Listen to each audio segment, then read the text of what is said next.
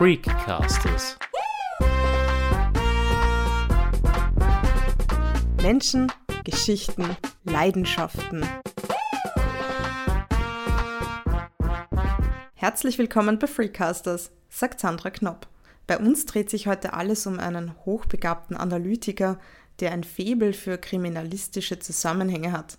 Aus einem Hut, einem Spazierstock oder einer Taschenuhr kann auf die Lebensumstände seiner Klienten und Klientinnen schließen. Die Rede ist von einer der berühmtesten Romanfiguren der Weltliteratur. Ihn würde man heute wohl als Freak oder als Nerd titulieren. Grund genug, Sherlock Holmes in diese Podcast-Reihe aufzunehmen. Zum ersten Mal in einem Roman ermitteln ließ Sir Arthur Conan Doyle seinen Meisterdetektiv im Roman A Study in Scarlet im Jahr 1887. Die heutige Folge besteht aus zwei Elementen. Zunächst treffen mein Kollege Christoph Dirnbacher und ich, Thomas Fröhlich, den österreichischen Repräsentanten der deutschen Sherlock Holmes Gesellschaft. Danach lässt Hörspielautor Mark Gruppe von Titania Medien Sherlock Holmes und Dr. Watson in Meierling ermitteln. Ich glaube schon, dass man uns Sherlockianerinnen und Sherlockianer als Freaks bezeichnen kann. Und ich glaube, keiner wäre jetzt beleidigt oder nicht stolz auf diese Bezeichnung. Den Begriff Freak kenne ich in der Zwischenzeit und ich habe ihn in der Zwischenzeit nie negativ aufgefasst, ganz im Gegenteil. Also es ist ein bisschen Adelsprädikat für mich, aber ich kann da natürlich nicht für alle sprechen. Es war keine Liebe auf den ersten Blick. Als er mit 14 Jahren den ersten Sherlock Holmes Roman gelesen hatte, konnte der Literat Thomas Fröhlich noch nicht so viel damit anfangen. Erst Jahre später las er den Doyle'schen Kanon, wie er ihn nennt, und war fasziniert. Vor acht Jahren schrieb er sogar selbst ein Bühnenstück für die St. Pöltner Theatergruppe Perpetuum mit dem Titel Sherlock Holmes und das Geheimnis des Illusionisten. Bevor wir in das viktorianische Zeitalter abtauchen, muss geklärt werden, welche Fakten über Sherlock Holmes wirklich bekannt sind. Seine Familiengeschichte liegt ja eher ein bisschen im Dunkel. Es gibt zwar französische Vorfahren, die mit der Schauspielerei zu tun hatten, es wird in einer Story erwähnt, dass der, der Sherlock Holmes in seinen Jugendjahren als Schauspieler unterwegs war, unter anderem auch in den USA dass er dieses Können durchaus auch als beratender Detektiv genutzt hat, indem er sie dauernd verkleidet hat, also dauernd in irgendwelche anderen Rollen geschlüpft ist. Ansonsten, er ist alleinstehend. Es gibt die Frau in seinem Leben, das ist die Irene Adler, die kommt vor in der Geschichte Ein Skandal in Böhmen. Es ist eine Kurzgeschichte, die nicht, sie ist erstens meine Lieblingsgeschichte und es ist eine ganz interessante Conan Doyle Story. Der Sherlock Holmes wird nämlich ganz selten typiert, sprich es ist passiert nahezu nie, dass Sherlock Holmes einen Fall nicht lösen kann, sogar reingelegt wird. Und hier wird er reingelegt und das auch noch von einer Frau, was natürlich im 19. Jahrhundert sowieso ein Skandal war. Und in diese Frau, naja, ob er sich verliebt hat, wage ich so nicht zu sagen. Aber es gibt Menschen, die meinen, der Sherlock Holmes hat am weiblichen Geschlecht überhaupt kein Interesse gehabt. Also so weit gehe ich nicht. Es ist nur nicht Kern der Geschichten von Conan Doyle. Wie gesagt, die, die Persönlichkeit des Holmes, da liegt schon einiges im Dunkel, genauso seine Kokainsucht mag ich gar nicht sagen. Er verwendet Kokain, aber er ist nicht im eigentlichen Sinn süchtig, weil er nur dann Kokain nimmt, wenn ihm Fad ist. Und es ist ihm relativ selten Fad, muss man auch dazu sagen dass der gute Dr. Watson das natürlich nicht so gut findet, vor allem in den späteren Geschichten liegt auf der Hand. Man muss allerdings bei der Gelegenheit auch eines sagen, dass Kokain dass die Einnahme von Kokain Ende des 19. Jahrhunderts jetzt nicht so schlecht konnotiert war, wie es, wie es jetzt der Fall ist. Also wenn man sich zum Beispiel alte Zeitschriften anschaut, alte Zeitungen, Tageszeitungen, da wurde also für Kokainpillen geworben, in ganz regulären Mainstream-Zeitungen. Also ich glaube, wenn sowas heute passieren würde, wäre das ein mittlerer Skandal. Welche Bedeutung hat eigentlich der Dr. Watson für die Geschichten? Naja, der Dr. Watson ist eigentlich der, mit dem sich das Publikum identifizieren kann. Der Holmes ist ja teilweise intellektuell so überdrüber, mit dem kann man sich ja nicht identifizieren. Das heißt, man braucht immer einen Erzähler, der die Leserinnen und die Leser in diese Welt einführt. Und diese Figur ist der Dr. Watson. Allerdings ist er ein sehr aktiver Erzähler. Aktiv meine ich, dass er auch in den Geschichten eine aktive Rolle spielt. Wir sind es leider gewöhnt aus den früheren Verfilmungen, dass der Dr. Watson immer so ein äh, dicklicher, komischer, ein bisschen dummer Typ ist das hat sich eigentlich erst mit dem Jude Law dann in den neuen Verfilmungen geändert. Aber in den Büchern, der Dr. Watson ist ein Afghanistan-Veteran, er ist ein Soldat, er ist gut mit der Waffe, er ist ein Er, er ist gut mit dem Degen, er ist gut im Faustkampf. Er dürfte ein ziemlicher Womanizer gewesen sein. Er hat einen leichten Hang zum Glücksspiel. Also es ist nicht so, dass er jetzt nur den, den, den, den Erzähler gibt und eigentlich keine Persönlichkeit reinbringt. Also ich glaube, die Geschichten leben davon, diese, dieses Reiben dieser Persönlichkeiten, Watson, Holmes, die machen für mich die Geschichten besonders interessant. Haben Sie eigentlich alle diese Geschichten gelesen? Alle sind ja, glaube ich, über 50 Kurzgeschichten und vier Romane? Ja, habe ich, ja. Plus einige Pastiches. Es gibt ja seit einiger Zeit gibt's ja sehr, sehr viele Sherlock Holmes Stories, die logischerweise nicht von Conan Doyle sind. Eine Zeit lang war das nicht möglich aus rechtlichen Gründen, aber nachdem die Rechte an der Figur Sherlock Holmes ausgelaufen sind, darf jeder eine Sherlock Holmes Geschichte schreiben. Das ist die gute Nachricht. Die schlechte Nachricht ist, jeder darf eine Sherlock Holmes Geschichte schreiben. Das heißt, es gibt sehr viele Pastisches, die einfach unglaublich schlecht sind. Aber es gibt auch einiges, die also wirklich, die, ja, an denen ist was dran und was in der letzten Zeit sehr, sehr gängig ist oder sehr oft passiert, vor allem im angloamerikanischen Raum, ist, dass man den Sherlock Holmes ein bisschen so in die fantastischen Welten setzt.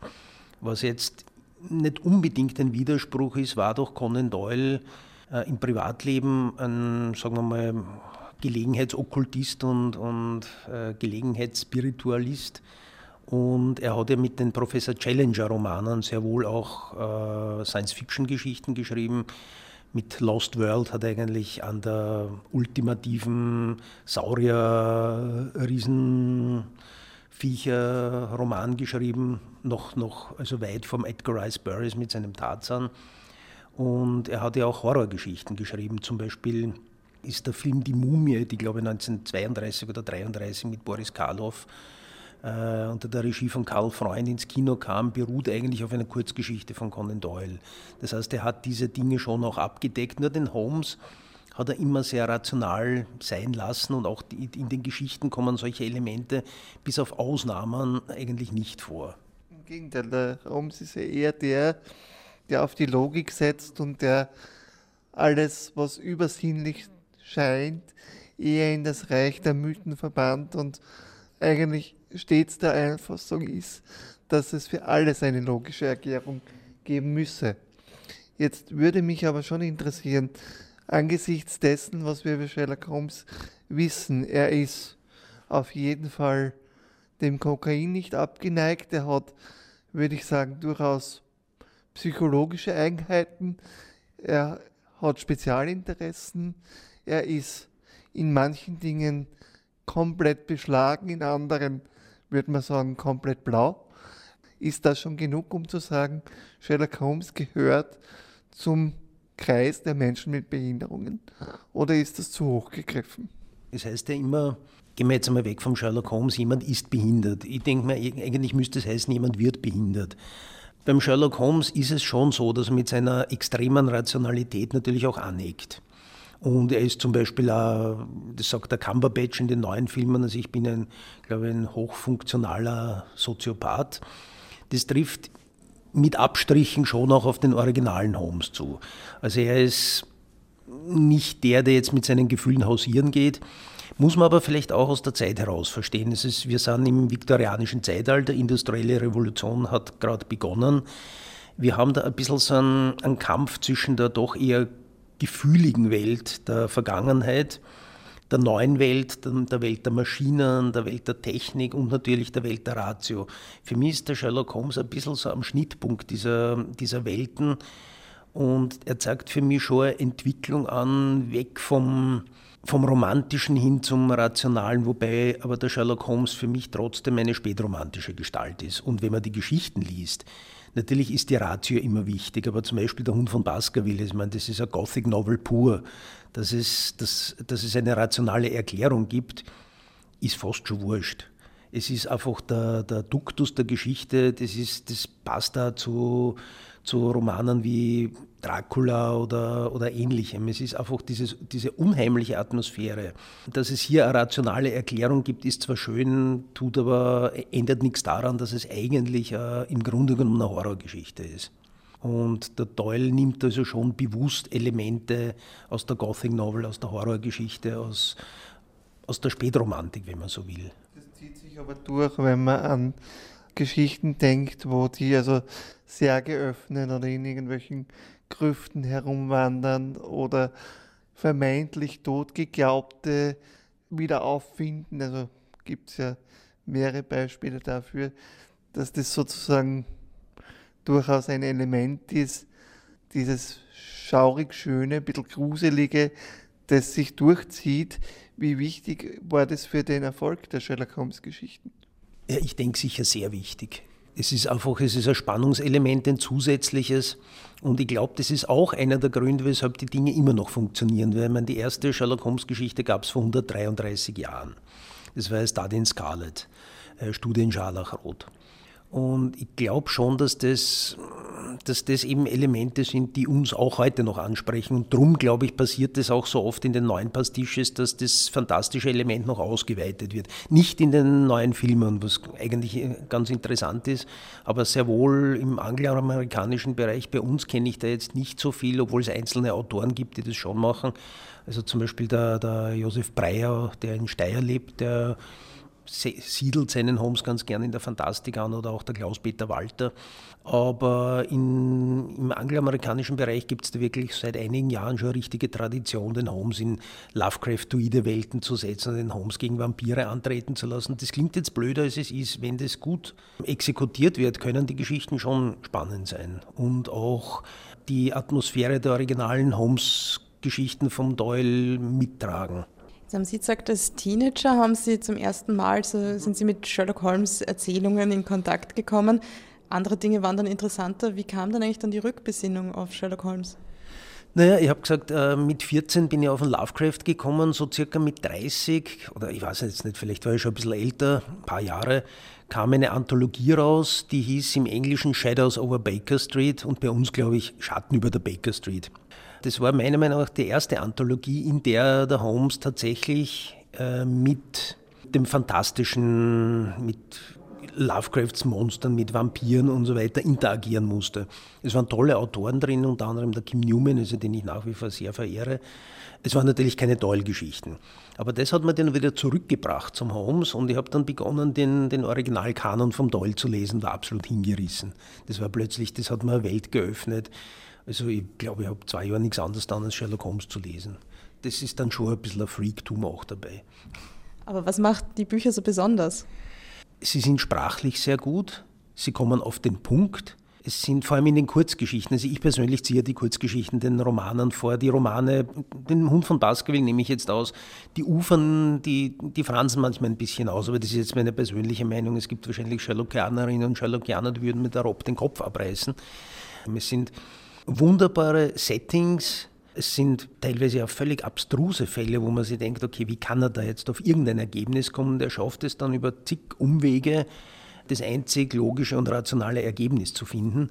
Und der Weg dorthin ist einfach irrsinnig spannend und atmosphärisch unglaublich dicht. Der, der Doyle war ein, ein Schreiber, der unglaublich dichte Atmosphäre geschaffen hat. Und es ist natürlich schon so, es ist in meinem Fall wahrscheinlich auch ein bisschen so ein Nostalgie einer Zeit gegenüber, die ich natürlich nie miterlebt habe, aber auch diese viktorianische, diese spätviktorianische Atmosphäre. Also das ist was, was mir unglaublich gut gefällt und ich glaube, ich bin offensichtlich nicht der Einzige. Wenn man jetzt die Doyle-Geschichten hernimmt, aber auch total aktuelle Verfilmungen, zum Teil mit Benedict Cumberbatch, zum Teil mit Elementary, auf die wir heute noch gar nicht zu sprechen kamen, aber auch mit den neuen Filmen, zwei gab es ja immerhin mit Robert Downey Jr., die eher das Action-Element betonen, stellt sich schon die Frage, gibt es noch unbekannte Facetten an Sherlock Holmes? Was will man da noch herausschälen, ohne Neues zu erfinden? Naja, beim Cumberbatch, also sagen wir bei, bei Sherlock und auch bei Elementary, war ja der Clou, dass, der, der, dass die Holmesiade sozusagen in die Gegenwart versetzt wurde. Da hat man natürlich äh, Handlungsstränge einziehen können, Internet, virtuelle Welten etc., etc., die es ja damals nicht gab. Elementary, muss ich fairerweise gestehen, habe ich nur ein paar Folgen gesehen. Da kann ich nicht wirklich was dazu sagen. Sherlock habe ich alle gesehen. Und es ist schon eine sehr, sehr schöne, ein sehr, sehr schönes Updaten, was da passiert ist. Man hat eben den, den, den Sherlock Holmes in die Gegenwart versetzt. Es ist natürlich, das Tempo ist erhöht worden. Es ist, es ist eindeutig ein Sherlock, der sich im Hier und Jetzt abspielt, ohne Gaslaternen, ohne diesen spätviktorianischen Touch. Aber es funktioniert, weil der Holmes eben auf, sagen wir, ein paar Basics reduziert wurde, wenn man so will. Und zum Beispiel auch der, der, der Dr. Watson ist auch wieder wie äh, Afghanistan-Veteran, also eine Aktualität, die, die halt genauso da ist wie eben vor 133 Jahren. Wenn über eine Figur im Original 56 Kurzgeschichten und vier Romane geschrieben wurden und es so viele Filme, Theaterstücke und Hörspiele gibt, stellt sich die Frage, ob es noch unbekannte Facetten des Sherlock Holmes gibt. Also ich glaube, unbekannte Facetten herauszuglätzeln wird wirklich schwierig. Also ich glaube, es gibt kaum eine Facette des Mr. Holmes, die nicht schon irgendwer irgendwo einmal thematisiert hat. Es ist natürlich spannend, diese Facetten in immer wieder neuen Handlungen einzusetzen. Und ich glaube, das hat ja auch den, den Reiz der Doyle-Geschichten ausgemacht. Der Doyle hat ja selbst irgendwann einmal genug gehabt von, von Mr. Holmes und hat ihn gemeinsam mit seinem ewigen Gegenspieler, dem Professor Moriarty, in den Reichenbachfällen in den Tod geschickt. Es hatte zur Folge, dass halb London schwarz getragen hat, Trauerrand, der Doyle hat Drohbriefe bekommen, ist auf der Straße beschimpft worden, alles Mögliche. Und er musste den Holmes dann eigentlich wieder ins Leben zurückholen. Heutzutage ist das in der Filmindustrie und auch überhaupt in der Unterhaltungsindustrie gängig. Und im schlimmsten Fall kommt man dann als Zombie nochmal auf die Welt. Also das geht heutzutage alles. Beim Doyle war das vielleicht noch nicht so. Aber er hat den Holmes dann wieder zurückgeholt und hat dann auch aus finanziellen Überlegungen, das darf man auch nicht vergessen, er hat wirklich saumäßig gut für die Holmes-Geschichten Holmes bezahlt bekommen. Im Laufe der Zeit, am Anfang war es ja nicht so. Und er hat dann den, den Holmes, die Gestalt des Holmes in immer anderen, in anderen Handlungssträngen, in, in anderen Settings gezeigt, aber er hat den Charakter vom Holmes jetzt nicht wahnsinnig verändert oder hat einen besonderen Wert darauf gelegt, jetzt unglaubliche neue Facetten heraus, herauszuholen. Also es ist zum Beispiel etwas, was ob das jetzt James Bond ist oder sonst irgendwas, in jedem Film, in jedem Buch kommt irgendeine, kommt irgendeine persönliche Facette heraus. Also, naja, und, ähm, und was halt zum Beispiel sehr, sehr gängig ist, ist, dass man also irgendwelche Kindheitstraumata einarbeitet und so weiter. Das ist, glaube ich, unserer Zeit gewidmet. Das war, glaube ich, im viktorianischen Zeitalter noch nicht so. Dort ließ man Dinge auch einmal hinter der, hinterm Vorhang passieren. Und wir wissen zum Beispiel überhaupt nichts über die Kindheit vom Holmes. Heutzutage würde man einen Sherlock Holmes wahrscheinlich mit Kindheitsproblemen hinstellen. Auf eine schon etwas inflationäre Art. Es gibt ja heute kaum einen, einen Detektiv oder Kommissar in der Literatur, der nicht irgendwo volkstümlich ausgedrückt einen Bosch hat. Der Holmes war da relativ, relativ cool und hat seine emotionale, vielleicht Kühle, ich möchte nicht sagen Kälte, aber Kühle, eben auch dadurch, dafür verwendet, dass er Fälle gelöst hat und dass er, auch wenn er ein unglaublich arroganter Typ war, doch irgendwie auch für andere Menschen da war. Das wird nämlich relativ selten thematisiert. Da haben sie halt immer so ein bisschen so als Soziopath hingestellt. Stimmt zum Teil natürlich. Aber er hat eigentlich auch Fälle zum Beispiel für Menschen übernommen, die ihm überhaupt nichts zahlen konnten die arm waren, die aus einer Notsituation heraus zu ihm gegangen sind und eigentlich gar nicht damit gerechnet haben, dass er ihren Fall übernimmt. Und das hat er schon auch getan. Und in späteren Jahren hat er sich dann als Bienenzüchter nach Sussex zurückgezogen.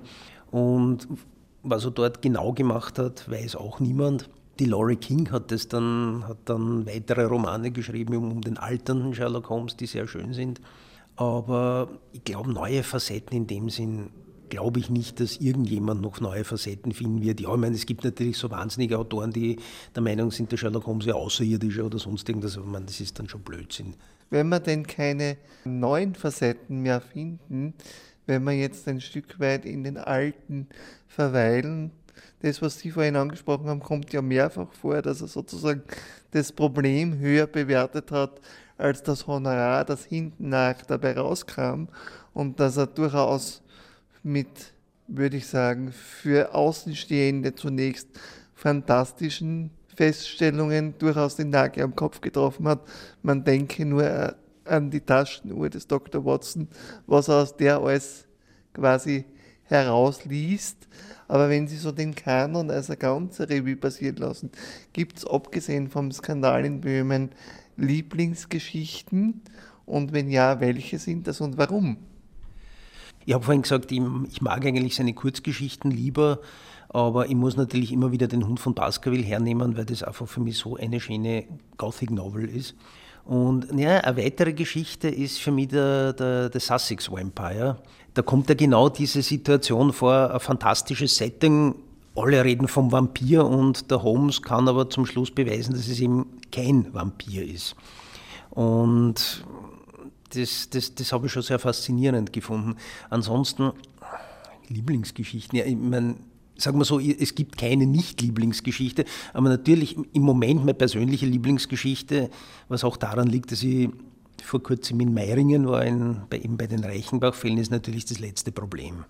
Wo er eben den Endkampf mit dem, also geplanten Endkampf mit Moriarty hat und beide dann in den Reichenbach-Fall stürzen. Also das hat erstens eine unglaublich erzählerische Wucht. Also das ist wirklich großartig.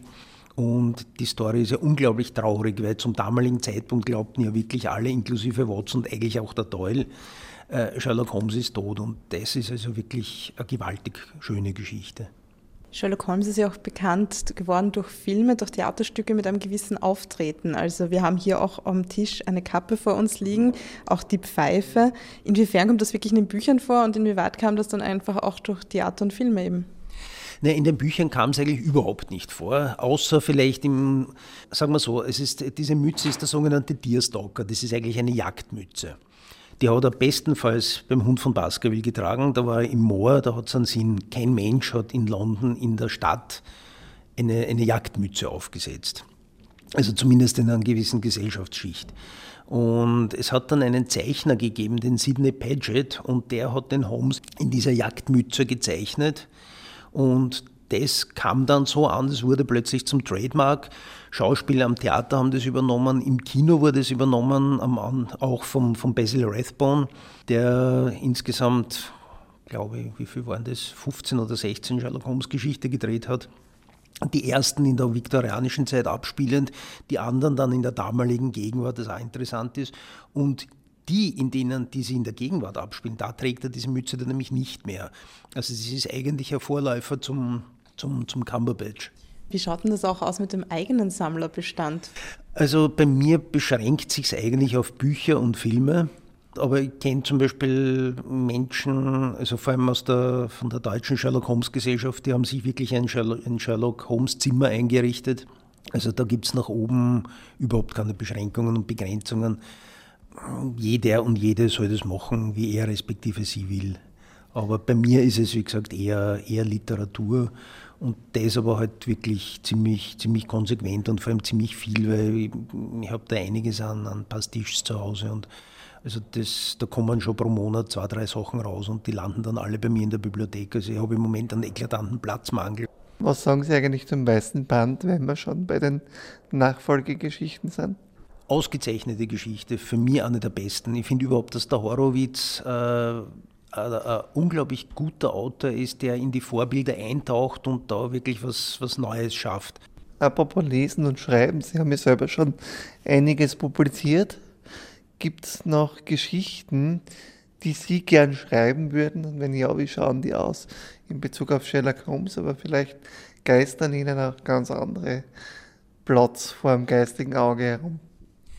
Ja, ich gehe da im Moment ein bisschen schwanger mit einer, mit einer Sherlock Holmes-Geschichte, aber da möchte ich nicht zu viel verraten. Also es sind zwei Projekte im Laufen. Eins mit, einem, mit dem Autor Werner Skiba, ein Hörspiel.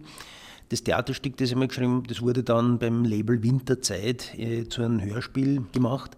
Und für die sind wir jetzt gerade dabei, ein, ein exklusiv, also ein Originalhörspiel zu schreiben. Und ich selber habe da im Hinterkopf eine Kurzgeschichte, die sehr elegisch sein wird, jetzt nicht wirklich ein Krimi ist, aber da möchte ich nicht so viel sagen, außer dass es sich in Venedig abspielen wird, äh, zur Zeit des Ersten Weltkrieges. Und es wird die Irene Adler vorkommen, es wird der Sherlock Holmes vorkommen, es wird der Watson vorkommen. Thomas Fröhlich organisiert regelmäßig Stammtische für Sherlockianer. Der nächste findet am 6. August 2020 ab 18.30 Uhr im Gasthaus Vinzenz Pauli in St. Pölten statt. Von Niederösterreich nach Vorarlberg. Der literarische Vater von Sherlock Holmes, Sir Arthur Conan Doyle, hat, was viele nicht wissen, durchaus Bezug zu Österreich. Als 16-Jähriger besuchte der gebürtige Schotte von 1875 bis 1876 das Gymnasium Stella Matutina im vorarlbergerischen Feldkirch. Dort war er auch journalistisch und literarisch tätig. Conan Doyle gab eine Schulzeitung namens der Feldkirchen Gazette heraus und veröffentlichte darin auch eigene Gedichte. 2019 wurde in einem Festakt eine Straße in Feldkirch nach ihm benannt. Bei der Einweihung war auch Holmes-Experte Thomas Fröhlich vor Ort. Eine zweite Spur führt nach Wien. Fast 15 Jahre nach dem Schulbesuch in Vorarlberg zog es Conan Doyle und seine Frau Tui nach Wien. Dort wollte der studierte Mediziner eine Fortbildung zum Augenarzt machen. Das Ehepaar wohnte einige Zeit in einer Pension in der Wiener Universitätsstraße. Neben den Vorlesungen an der Universität nahm sich Conan Doyle Zeit, um Erzählungen und einen historischen Roman zu verfassen. In Wien arbeitete er an einer sehr berühmt gewordenen Sherlock Holmes Erzählung Ein Skandal in Böhmen. Wer mehr über Conan Doyles literarischen Werdegang und sein durchaus ambivalentes Verhältnis zu seinem Stardetektiv Sherlock Holmes wissen will, dem sei das Buch von Matthias Boström empfohlen, von Mr. Holmes zu Sherlock.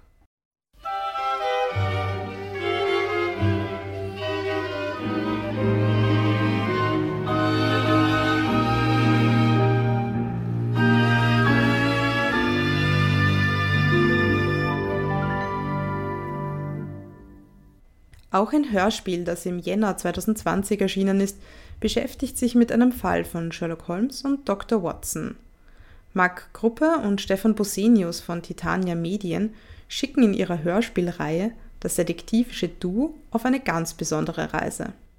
Die Auszeit im Winter 1888-1889 beginnt zunächst gemütlich mit einem Kaffeehausbesuch im Wien der Kaiserzeit.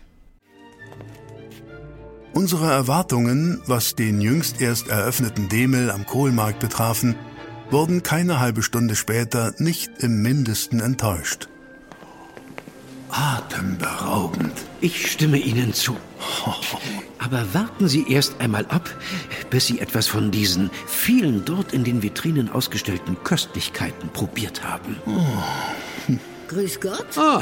Haben reserviert? Gabriele. Mr. Holmes. Ja. Was sowas. Wieder einmal in der Stadt. Ja, immer wieder gern. Das wissen Sie ja. Ich hoffe auf Urlaub. Ah, so ist es. Ah, ja. Wir sind wegen der Aufführungen von Wagners Ring in der Stadt. Oh, dann muss der Herr wohl... Äh, Watson. Ich bin Dr. Watson. Angenehm. Oh, wie sehr mich das freut. Oh, bitte mir zu folgen. Gern. Dieser Tisch ist recht. Ist er. Haben schon gewählt? Haben wir. Na dann bitte. Zwei Biedermeier-Tee? Biedermeier-Tee, ja. Gute Wahl. Für meinen Freund die Sachertorte. Mm, mit Schlag? Äh, Schlagobers, so heißt hier die Sahne. Ah. Unbedingt. Jawohl. Und für mich die beste all ihrer Tortenkreationen. Wie immer. Einmal russische Punschtorte. Sehr gerne. Oh, Sie, Sie erinnern sich also. Aber ja, wie sollte ich mich eines Gastes, der so zu genießen weiß, auch nicht erinnern? Ja. Kommt sofort. Danke. Also, Sie verstehen ja richtig zu leben, Holmes. Wer hätte das gedacht? Tja, ich entdecke ganz neue und mir ungemein sympathische Seiten an Ihnen. So bleibt unsere Freundschaft eben immer interessant. ja. Den Hörspielautor Marc Gruppe erreiche ich für dieses Gespräch in seinem Tonstudio in der Nähe von Düsseldorf. Auf Skype zugeschaltet ist auch Monika Röth, die Inhaberin des Wiener Hörbuchgeschäfts Audiamo. Was fasziniert Autor Marc Gruppe an Sherlock Holmes und an Meierling, jenem Ort, an dem Kronprinz Rudolf und seine junge Geliebte Mary Wetscherer zu Tode kamen. Die genauen Hintergründe der Bluttat sind bis heute nicht restlos geklärt.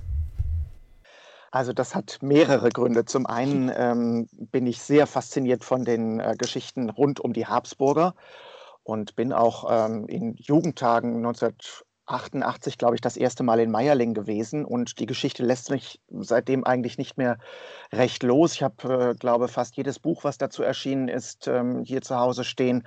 Ja, wir sind ganz große Wien-Fans, mein Partner Stefan Bosinius, mit dem ich die Hörspiele auch produziere. Und es lag eigentlich nahe, dass man ähm, das Angenehme mit dem Nützlichen mal verbindet und Sherlock Holmes und Dr. Watson doch auch mal in einer unserer Lieblingsstädte diesen tragischen ähm, Todesfall oder diese beiden tragischen Todesfälle ermittelt. Was gefällt dir so gut an Wien?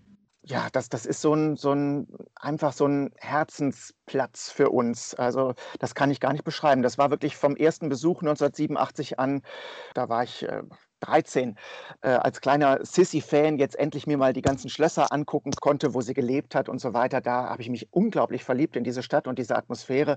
Das ist schon sehr besonders. Ich äh, liebe die Architektur äh, und äh, wir lieben den Jugendstil, wir lieben das Art Deco und da ist man natürlich ganz willkommen. Und ähm, ich hatte ja ursprünglich mal geplant, Opernregisseur zu werden, also da die große Musikgeschichte äh, Wiens und, und Staatsoper und äh, das ist ja wirklich eine Stadt, die voller Musik ist ist, tut dann ihr Übriges. Und ich mag auch dieses Morbide. Du hast gesagt am Anfang, du warst selbst in Meierling. Wie hast du das in Erinnerung? Mich hat das äh, damals tief beeindruckt, da an diesem Ort zu sein, aber noch etwas tiefer hat mich beeindruckt. Wir sind dann zum Grab von Mary Vetschera gefahren nach Heiligenkreuz. Und ähm, das hat eigentlich den noch tieferen Eindruck hinterlassen, weil von Meierling, es ist ja nun ähm, zum Kloster umgebaut worden und ähm, es gibt nicht mehr allzu viel aus der Zeit, in der die Tragödie sich dort ereignet hat, was man tatsächlich so äh, sehen kann. Mittlerweile gibt es ja auch eine, eine, wunderschöne Ausstellung dort und man wird ja sehr umfassend dort äh, über die Tragödie mittlerweile informiert, was ich ganz toll finde. Aber es gibt jetzt nicht mehr diesen Schauplatz an sich, dass man irgendwie in das äh, Schloss könnte und so weiter. Da, wo jetzt der Altar der Kapelle steht, hat ja wohl das, das äh, Bett gestanden, in dem dann die Tragödie stattgefunden hat. Aber ansonsten ist es ja mehr, dass man wirklich die Atmosphäre des Ortes in sich aufnehmen kann. Wie bist du dann auf die Idee gekommen zu sagen, okay, Sherlock und Watson können zu dieser Geschichte, die sich ja dann im Jahr 1889 abgespielt hat, dass die beiden etwas beitragen können dazu? Also das ist tatsächlich wie so oft die Idee von Stefan Bosenius gewesen. Der sah vor ungefähr zwei Jahren, dass ich da mal wieder so einen, äh, ja, so, so ein Meierling-Flash hatte und äh, unglaublich viele antiquarische Bücher angeschafft habe, die mir noch gefehlt haben in meiner Sammlung. Und, und Stefan sagte dann irgendwann beim Mittagessen mal, ähm, kannst du nicht irgendwas Produktives für unsere Hörspiele damit machen? Und dann habe ich gesagt, ich wüsste nicht, ich wüsste nicht wie. Also das, äh, wir haben eine Reihe, die, die, das Gruselkabinett, da wird eben so die Meisterwerke der Schauerromantik vertont und es äh, gab natürlich die Sherlock Holmes-Reihe, aber ich habe das erstmal gar nicht so gesehen. Und Stefan sagte dann ganz direkt, also können nicht Holmes und Watson mal nach Wien. Und dann war das relativ schnell tatsächlich, dass mir die Idee kam, dass Holmes, der ja ähm, sehr, sehr gut selber auch Violine spielt und ein großer Liebhaber von klassischer Musik war, dass der doch eigentlich einen ähm, sehr glänzend besetzte Aufführung des äh, Ring des Nibelungen in der Hofoper, hieß es ja damals, beiwohnen konnte. Und tatsächlich ist es ja auch Bestandteil der Meierling-Geschichte, dass die Helene Wetscherer, also die Mutter von der, der Mary, sich dort ähm, den Ring angeschaut hat und die Mary das äh, ganz gut vermieden hat, äh, diesen Aufführungen beizuwohnen wohnen und sich lieber in der Zeit in der Hofburg mit äh, Kronprinz Rudolf getroffen hat. Und so habe ich einfach Holmes und Watson ins Grand Hotel einquartiert, wo die Gräfin Larsch immer residiert hat. Und ähm, die beiden die vier Abende des Rings von Richard Wagner besuchen lassen. Und dort haben sie eben zufällig, und solche Zufälle braucht es natürlich, in der Loge gesessen neben Helene Wetscherer, die mit der anderen Tochter dort äh, der Aufführung beiwohnte und ähm, Holmes und äh, Helene kannten sich schon von einem ja, einer, einer Jagd, die in England stattgefunden hat, wo eine ganze Reihe von ähm, ja, prominenten Zeitgenossen der damaligen Hohen Gesellschaft äh, Österreichs die Kaiserin auch gewesen ist. Das ist tatsächlich auch ein historisches Ereignis und da habe ich den Holmes einfach auch dazu gesetzt, sodass die sich schon kannten und an diese Bekanntschaft anknüpfen konnten. Und daher kannte er dann auch schon die Kaiserin. Das spielt dann ja eine große Rolle für den Rest der Geschichte und ich denke, dann war das ganz gut verknüpft. Äh, guten Abend, Baroness. Guten Abend. Guten Abend, die Herren. Darf ich vorstellen? Dr. Watson, mein Freund und Chronist. Ja. Baronin Helene Wetscherer und Baroness Hanna Wetscherer. Dr. Watson? Sehr erfreut, Ihre Bekanntschaft zu machen, meine Damen. Gleichfalls, Dr. Watson, gleichfalls. Wir lernten uns seinerzeit nach der Faschingszeit 1882 auf einer Jagdgesellschaft auf dem Anwesen von Lord Combermere kennen. Ah. Ganz recht. Die Kinder und ich begleiteten damals meine Brüder. Die ganz hervorragende Reiter sind, Watson. Oh. Genau wie Sie, liebe Baronin. Danke sehr. Das Reiten habe ich mittlerweile jedoch aufgegeben. Oh, wie bedauerlich. Aber nicht zu ändern, wenn man die 40 einmal überschritten hat. Oh, 40? Sie haben richtig gehört. Ich bin sehr jung in die Ehe gegangen. Wenn ich mich recht erinnere, hatten Sie jedoch damals in England zwei Töchter und einen Sohn bei sich. Das stimmt. Mein Erstgeborener, der arme Laji, war erst ein paar Monate zuvor beim Ringtheaterbrand ums Leben gekommen. Mit 16 Jahren, Dr. Watson. Wir vermissen ihn alle immer noch schrecklich. Aber besonders unsere Mary. Sie beschäftigt sich seitdem so intensiv mit dem Tod. Und das in ihrem jungen Alter. Das heißt aber, der Hörer oder die Hörerin, die bekommen ein bisschen die Geschichte aus den Augen dann von Sherlock und Watson mit, oder? Die übernehmen auch so eine Art ein bisschen Erzählfunktion, dass man mit ihnen diesen Figuren irgendwie näher kommt, oder? Absolut. Und das ist genau der, der Kniff, dass man eben über diese Perspektivfiguren Holmes und Watson in diese Geschichte hineinkommt. Es ist ein sehr untypischer Holmes-Fall geworden, in dem die zwei äh, einfach ganz oft auch äh, in Anführungszeichen nur Beobachter sind. Aber letztlich äh, in der ganzen Geschichte mit der Auffindung äh, des, des Leichnams in Meierling und so weiter äh, kommen sie doch der ganzen Sache sehr nah. Und äh, da gibt es schon das ein oder andere aufzuklären und zu lösen für Holmes. Monika, bist du ein Sherlock Holmes-Fan? Ja, eindeutig. Also ich liebe vor allem die, die Hörspiele, was äh, Marc und Stefan machen und man lernt auch immer wieder mal was draus. Also das ist auch das Schöne, weil man ein bisschen auch äh, geschichtliches Wissen mitbekommt. Also das gefällt mir auch sehr gut. Wie fandest du die Idee, dass ein Sherlock Holmes-Fall mal in Wien stattfindet?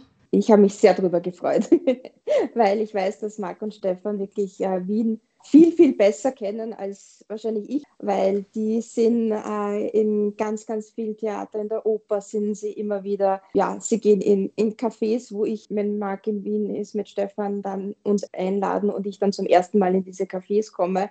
Also ähm, die kennen Plätze, da kann ich noch sehr viel von ihnen lernen. Apropos Kaffeehauskultur, die kommt ja im, im Hörspiel ebenfalls vor. Sherlock und Watson haben ja eine Vorliebe für ein Kaffeehaus in Wien. Wie kam es denn dazu eigentlich, Marc? Ich habe jetzt äh, in der, in der Corona-Krise, wie so viele, angefangen, ein bisschen aufzuräumen bei mir. Und es gab eine ganz große Schublade mit unsortierten Fotos. Und äh, da habe ich jetzt mal ein bisschen Ordnung reingebracht. Und da sind mir tatsächlich diese ganzen Fotos äh, meines ersten Wien-Besuchs 1987 und meines zweiten Wien-Besuchs 1988 in die Hände gefallen. Und äh, ich habe mit großer Freude festgestellt, dass ich damals 1987 bereits ein Foto gemacht habe vom Demel am Kohlmarkt. Und äh, wie die Monika weiß, das ist Stefan und äh, mein absolutes Lieblingskaffeehaus in Wien. Da wir so große Fans sind, haben wir ja einfach auch so manche Demelinerinnen kennen und, und lieben gelernt. Und es hat sich da ähm, in zwei Fällen eine wunderbare Freundschaft entwickelt mit, ähm, mit äh, einer Gabriele und mit einer Monika, eine andere Monika als Monika Röth. Den beiden wollten wir natürlich jetzt hier in dem Hörspiel auch ein kleines Denkmal setzen. Und so werden Holmes und Watson beim Demel natürlich auch von einer Gabriele und einer Monika wunderbar betreut und verwöhnt. Und die äh, spielen auch eine ganz wichtige Rolle in dieser Geschichte, um den Kontakt zum Kaiserhaus herzustellen. Denn es gibt ja beim Demel im Keller diesen geheimen Gang in die Hofburg rüber der also früher genutzt wurde, um ähm, Speiseeis hin und her zu tragen und andere Köstlichkeiten und der aber eben von Kaiserin Elisabeth auch ganz oft genutzt wurde, um sich einfach mal inkognito aus der Hofburg zu schleichen, ohne dass das dann jemand mitbekam. Also das ist historisch verbrieft. Ja, absolut. Also wir haben damals, wie wir ähm, dann, Stefan und ich das erste Mal zusammen in Wien waren, da gab es dann noch so Führungen, die man im, im Demel machen konnten. Die hatten im Keller so ein kleines Museum. Und da kann man sich ganz viel historisches Material oder konnte sich damals viel historisches Material über die, die große Geschichte vom, vom Demel oder auch vom, vom Demel am Kohlmarkt ist ja ganz neu am Kohlmarkt quasi gewesen, ähm, als Holmes und Watson dort sind. Also Holmes kannte das, ähm, die andere Filiale und ist jetzt ganz froh, jetzt die äh, neue Filiale dann dort äh, auch, auch kennenzulernen. Das ist äh, ganz interessant, weil das ist ja alles diese Zeit, wo das Burgtheater auf dem Michaelerplatz abgerissen wurde und dadurch in, in diesem ähm, Bereich mit äh, Hofburg und Kohlmarkt sehr, sehr viel in Bewegung war und sich viel verändert hat und der Demel dann ja eine, eine wunderbare neue Lokalität da aufgemacht hat mit einer out unglaublich schönen Inneneinrichtung und äh, das äh, hat mich schon 87 wahnsinnig angezogen, diese wunderschönen Räumlichkeiten, in denen man da diese wirklich köstlichen Speisen zu sich nehmen kann und äh, das fand ich ganz wunderbar und dass wir uns dann damit diesen, diesen beiden Demelinerinnen da so befreunden konnten und äh, irgendwann per Du waren und uns in das Goldene Buch eintragen durften und eigentlich äh, jedes Jahr zwei, dreimal dort waren sich eine sehr schöne Freundschaft entwickelt hat. Also beide sind Pensionistinnen mit, mittlerweile, aber äh, wir sehen uns immer, wenn wir in, in Wien sind. Und äh, ähm, ja, die haben sich auch sehr gefreut, dass sie jetzt hier verewigt worden sind in diesem Hörspiel. Jetzt muss ich euch beide fragen, was macht denn für euch die, diese Faszination an, an Sherlock Holmes aus? Warum ist er weiterhin so beliebt? Warum ist er in so vielen Filmen, Serien, Büchern und, und so weiter verewigt? Ich glaube einfach, weil er rational an die Fälle herangeht und mit logischem Denken einfach an die Sache herangeht und versucht, die Fälle zu lösen. Also das fasziniert mich immer einfach mit auch die Geschichten. Es ist eigentlich nie irgendwelche brutale Morde oder so, sondern einfach, es sind Kriminalfälle, die er dann halt auch wirklich mit, mit Instinkt und Gespür und logischem Denken löst. Und das, das fasziniert. Bei dir, Marc?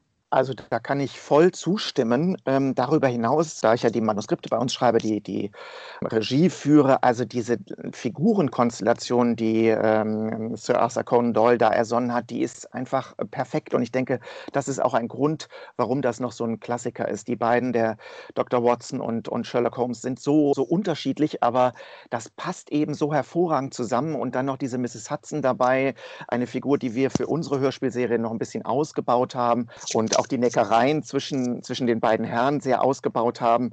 Das ist äh, perfekt und äh, es macht einfach wahnsinnigen Spaß. Wir, ich denke, wir haben eine, eine, sehr, sehr gute Besetzung 2004 für die erste Folge unserer Sherlock Holmes-Adaptionen gefunden.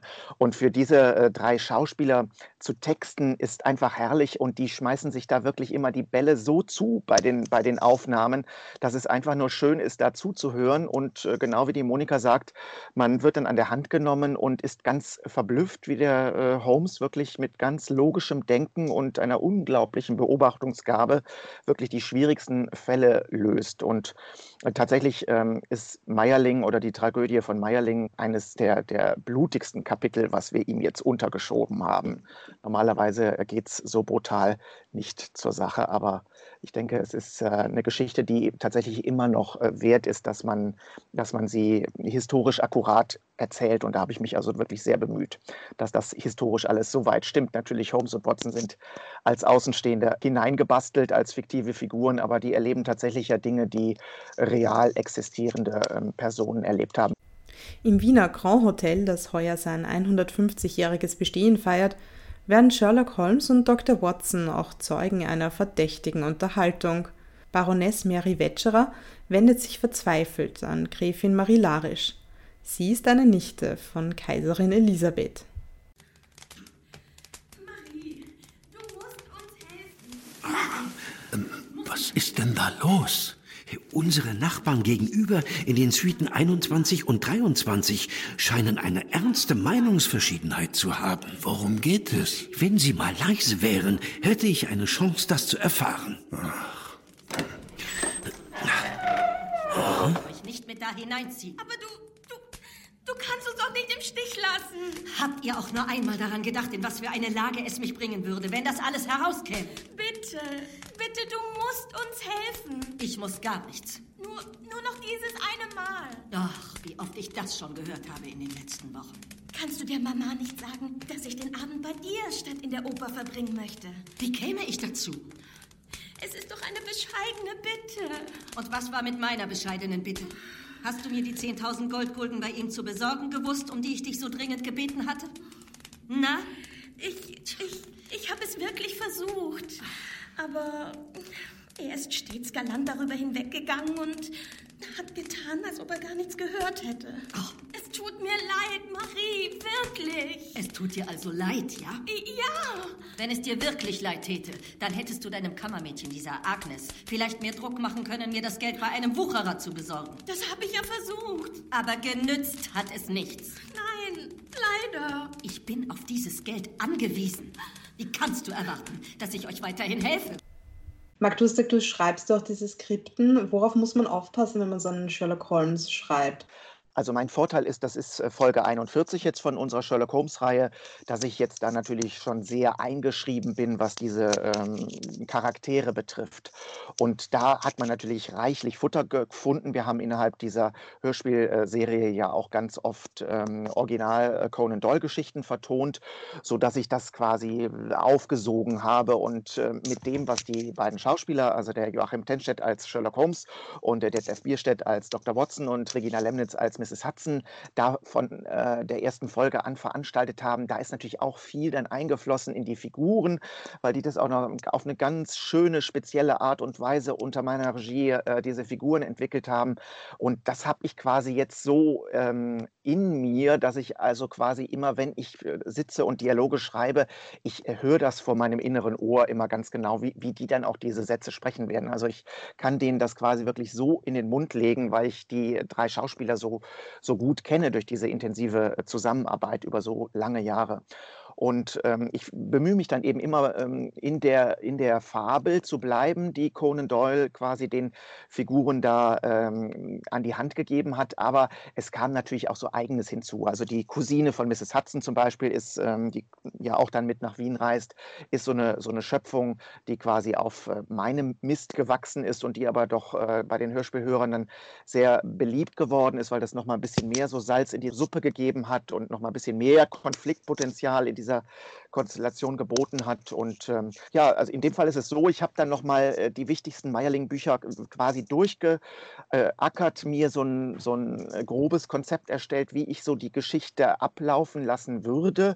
Und dann bin ich mit, äh, mit, dem, mit der Essenz des Materials, was es dann noch gab, äh, bin ich zehn Tage in den Spessart gefahren, in ein Hotel, wo, wo wir also auch ganz lange schon ähm, Urlaub machen und wo ich auch ganz oft hinfahre, wenn ich schwierige Sachen schreiben muss. Und in diesen zehn Tagen ist mir das dann dort tatsächlich sehr äh, gut geglückt, in diese Meierling-Geschichte so richtig einzutauchen und, ähm, und einfach zu gucken, dass das was Gutes wird.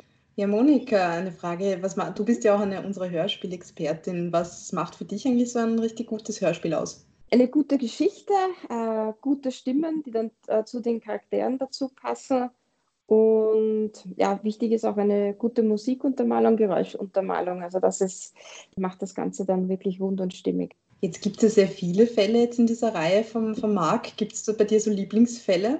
Also Meierling, muss ich ehrlich sagen, es ist derzeit eines meiner Lieblingsfälle. Und dann auch der, der erste Fall, ich überlege jetzt gerade, wie der geheißen hat, der im Schatten ja. des Rippers. Ja, die, genau. Die Jack the Ripper-Geschichte. Ja, die Jack the Ripper-Geschichte, weil äh, ich ähm, ja, liebe London und ähm, das war eigentlich mein, mein erster Einstieg in die Sherlock Holmes-Geschichten und seitdem, und ich liebe die beiden, beiden äh, Hauptsprecher, eben Detlef Biersteff und Joachim Tenstedt, das sind eine meiner Lieblingsstimmen und ich finde das ganz toll, dass die beiden den Sherlock Holmes und Dr. Watson sprechen. Also das passt perfekt. Jetzt muss ich fragen, was sprechen die sonst noch? Weil sie kommen mir so bekannt vor, die Stimmen. Detlef Bierstedt ist die, die Synchronstimme vom George Clooney zum Beispiel. Genau, Joachim Tencic äh, ist äh, zum Beispiel die äh, Stimme von äh, John Malkovich. Genau, und Regina Lemnitz ist ja die, zum Beispiel die Whoopi Goldberg-Stimme. Monika, eine Frage noch. Du hast gesagt, du lernst immer bei Hörspielen gern dazu. Was hast du bei Meierling gelernt? Also ich habe natürlich gewusst, um was es um Meierling geht, aber diese ganzen Hintergründe, wie da jetzt wer verknüpft ist und verbandelt ist, also das, das habe ich sozusagen dazu gelernt und einfach einen, auch einen neuen Blick, Einblick darauf bekommen, wie das da wirklich damals wahrscheinlich abgelaufen ist. Der Schauplatz des Dramas, der kleine Ort Meierling, befindet sich im Wienerwald in Niederösterreich. Dort hatte der Thronfolger Kronprinz Rudolf drei Jahre vor seinem Tod ein Anwesen erworben und es zum Jagdschloss umbauen lassen. Dort erschoss er am 30. Jänner 1889 Zuerst seine Geliebte, die erst 17-jährige Baroness Mary Wetscherer, und dann sich selbst. Wie der Kaiserhof darauf reagierte, ist ebenfalls Teil des Hörspiels. Sherlock Holmes und Dr. Watson sind jedenfalls gefordert, denn die verzweifelte Mutter, Helene Wetscherer, braucht ihre Unterstützung. Ich flehe Sie an. Dann werden wir endlich Klarheit darüber haben, was eigentlich geschehen ist. Sie sind doch Arzt, Dr. Watson, und werden mir deshalb sagen können, woran mein armes Kind gestorben ist. Ja, ja, das schon, aber. Wann und wo? Die Rolle der Baronin Helene Wetscherer wird übrigens von der deutschen Schauspielerin Anja Kruse gesprochen. Restlos geklärt sind die Umstände von Meierling nicht. Um die letzten Stunden von Rudolf und Mary ranken sich einige Theorien. Oft ist die Rede von einer Schatulle, die Aufklärung bringen könnte. Sie ist aber bis heute unter Verschluss. Was ist denn eigentlich eure Theorie von dieser Kassette, dieser geheimnisvollen Kassette? Ich denke, es ist äh, belastendes Material äh, drin gewesen. Also entweder ist es so eine Freimaurergeschichte, das wird ja ganz oft äh, kolportiert, oder es ist, geht eben tatsächlich um diese, um diese Ungarn-Geschichte. Also es ist ja immer wieder auch angedeutet worden, dass ähm, Kronprinz Rudolf eventuell erwogen hätte, da sich in, in Ungarn irgendwie da reinzuschleichen und so äh, nach und nach seinem, seinem Vater da die Macht abzugraben. Also irgendwas in dieser Art sehr Belastendes wird es wohl sein. Es ist ja recht umstritten, ob das stimmt, weil die Gräfin Larisch hat ja so unglaublich viel gelogen, auch in ihren Publikationen und sich Sachen ausgedacht und ähm, Insofern war das immer ähm, so ein bisschen in Zweifel gezogen, ob das mit dieser Kassette stimmt. Aber dadurch, dass das auch andere Personen aus dem Umfeld auch bestätigt haben, dass es diese Kassette eben gegeben hat und diese Übergabe, würde ich sagen, das kann schon tatsächlich so gewesen sein, wie sie das geschildert hat. Also man muss bei ihr tatsächlich immer sehr vorsichtig sein was man glaubt und was man nicht glaubt, weil sie natürlich auch die ganze Zeit immer damit beschäftigt war, äh, die ganze Sache so zu erzählen, dass es möglichst gut